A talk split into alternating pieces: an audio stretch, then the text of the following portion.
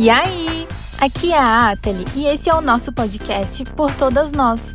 Aqui você vai ouvir falar sobre psicologia e tudo o que envolve a experiência de ser mulher a partir de relatos reais. Que tal tirar um tempinho para se apropriar dessa história junto comigo? Aproveita e já me segue no Instagram, psiateli.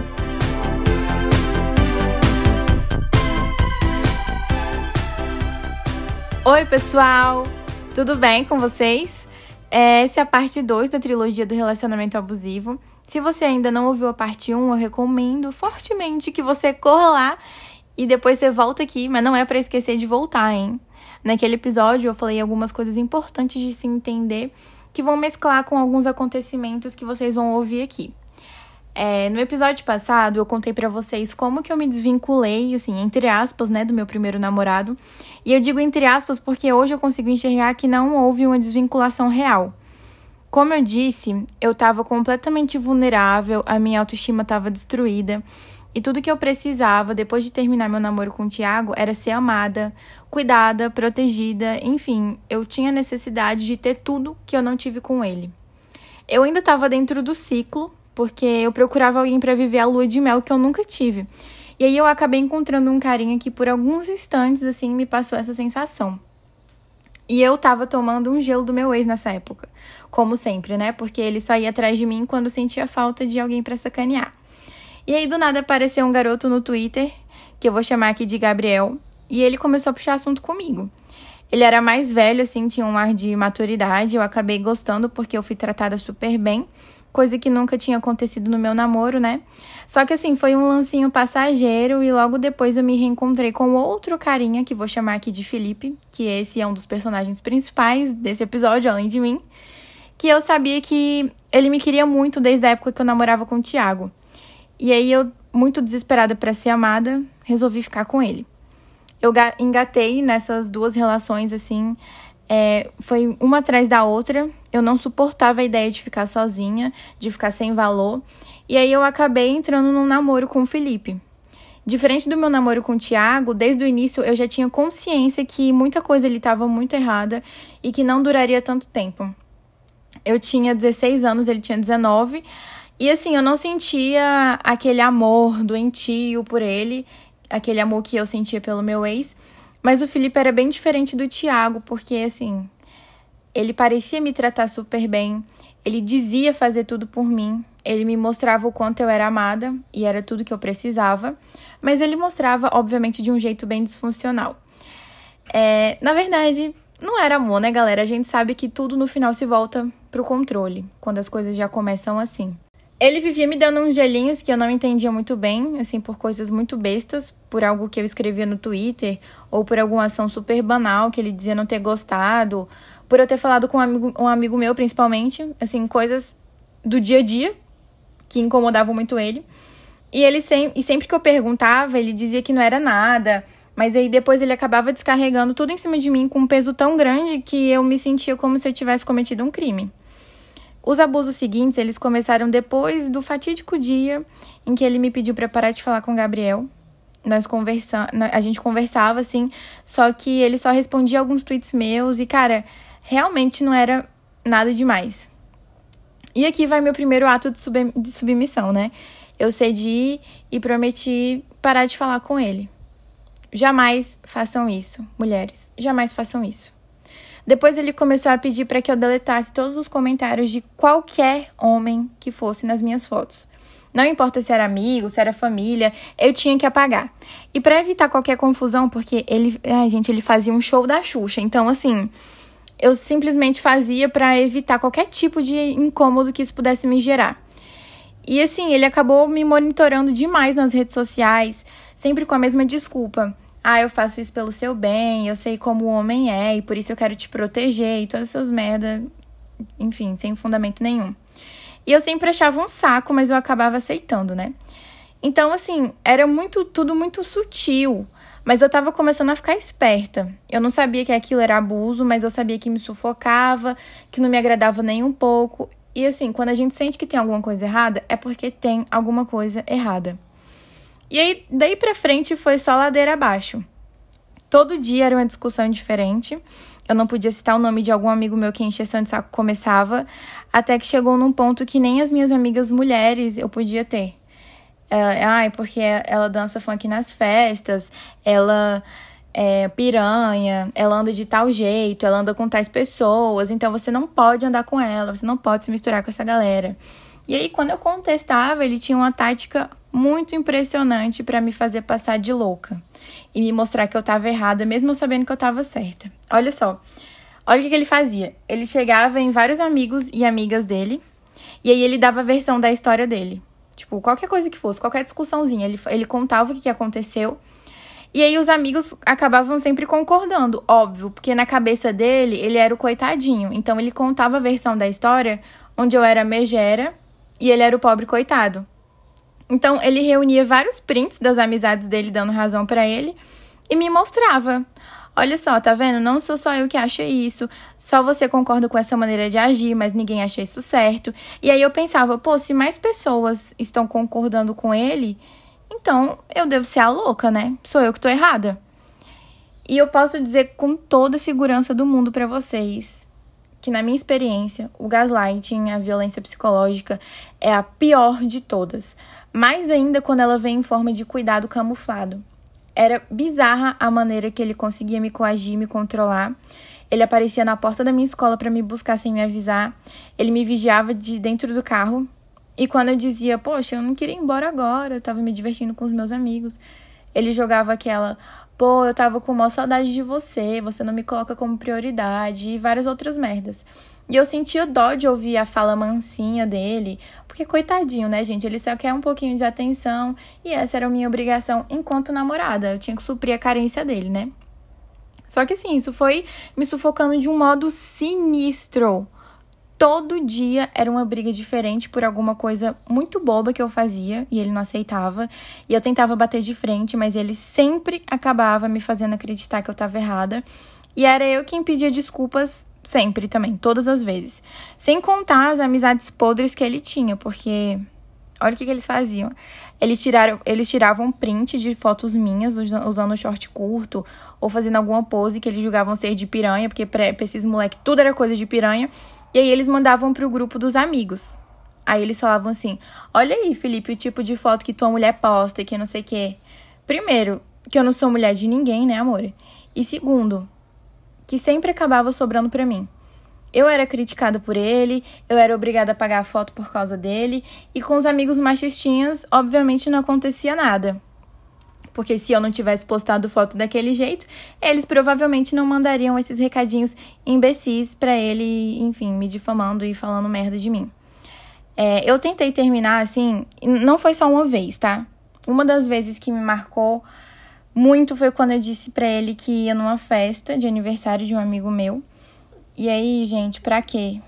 Muita gente diria assim pra mim: pô, mas por que você não chamou ele? Eu não chamei ele, vou logo responder aqui porque ele nunca me deixava me divertir. Ele não gostava de nenhum amigo meu. E meus amigos também não gostavam dele, porque obviamente percebiam tudo que ele fazia comigo. E era sempre tentando controlar como eu me comportava, com quem eu falava, quais gestos eu fazia. E eu tava afim de me divertir. Pois bem, eu falei: hoje a gente não vai se ver porque é aniversário de um amigo meu e eu vou.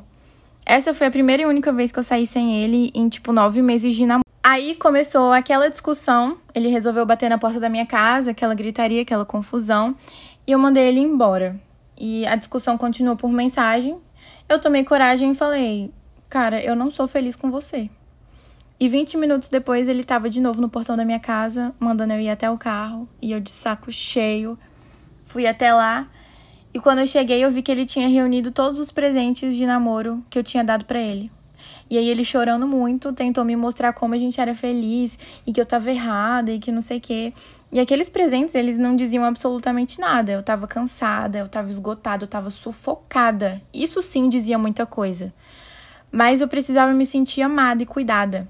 Então, o que fazer, né?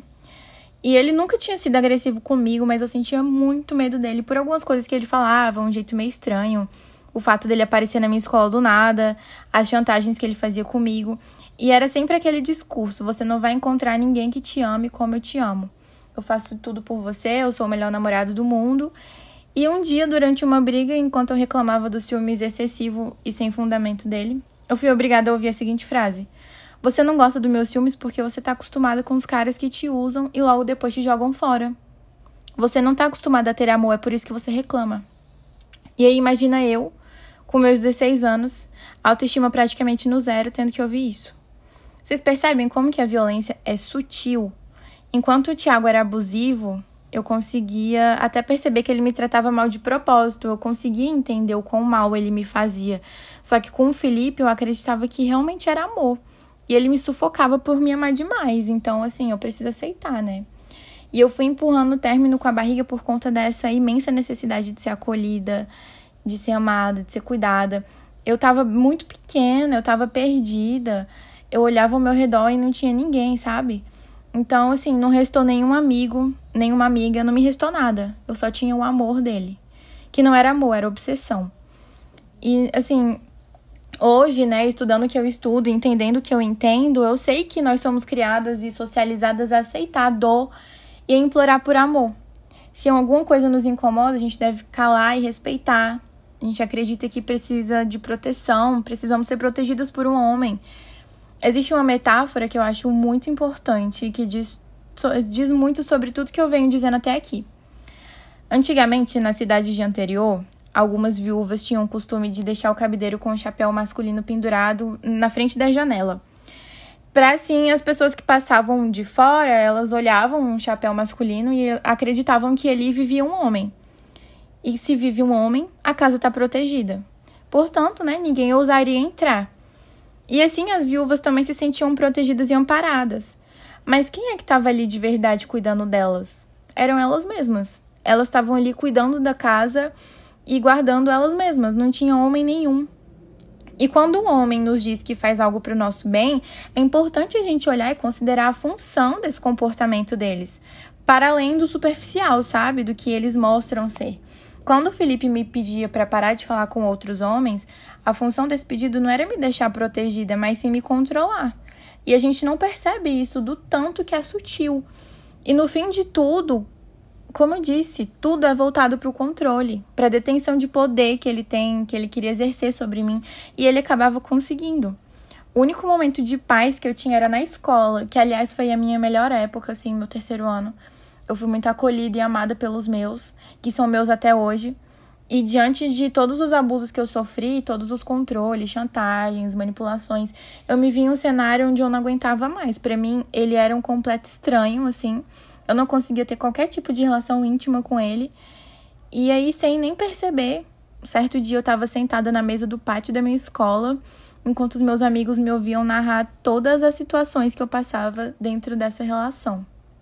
E aquela foi a primeira vez que eu disse em voz alta para outras pessoas, assim, e foi libertador, foi uma, uma sensação tão maravilhosa que é diferente de tudo que eu já senti, sabe? E nesse dia minha ficha caiu. Eu era vítima de uma relação abusiva. Então, nesse mesmo dia, eu peguei meu celular e pedi para que ele escolhesse: ou a gente termina ou a gente dá um tempo.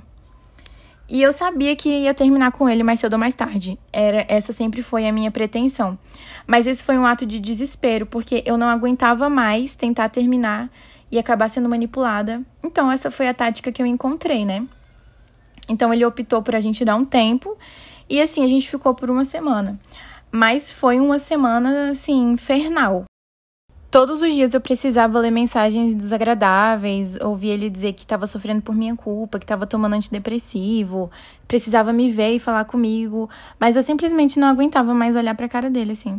Nessa semana teve um dia que eu cheguei do meu inglês, eu encontrei o carro dele parado no portão do meu condomínio, implorando para conversar comigo. Eu simplesmente não quis, entrei em casa e nesse dia eu foi a gota d'água assim, eu simplesmente terminei com ele por mensagem.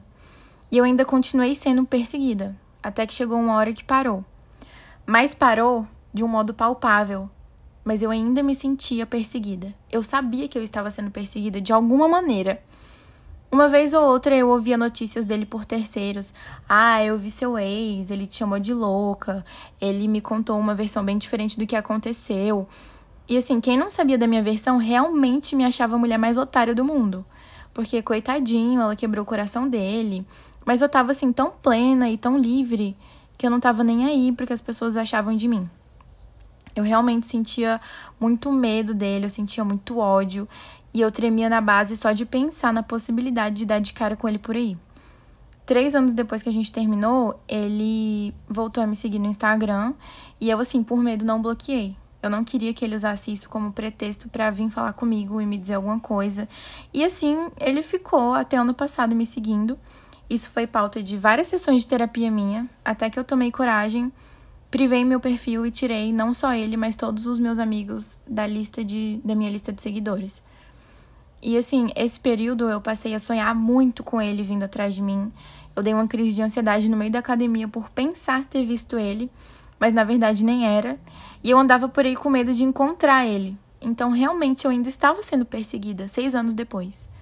Eu terminei com ele há seis anos, mas os abusos perduraram. Uma mulher abusada, ela jamais vai deixar de ser abusada, porque existem sequelas que curativo nenhum resolve. Eu quero que vocês percebam através desse relato que existem violências muito diferentes das, entre aspas, convencionais, sabe? Ninguém precisa meter a mão na sua cara ou apertar seu braço para que você seja uma mulher abusada. As palavras têm poder, cara. A manipulação tem muito poder. E eu quero que vocês percebam também como é perigoso é, jogar uma mulher totalmente vulnerável e com autoestima praticamente nula em decorrência de uma relação abusiva no mundo porque tudo se repete. Pode não ser do mesmo modo, pode não ser da mesma intensidade, mas se repete. Eu terminei um relacionamento abusivo com o Tiago, mas eu permaneci.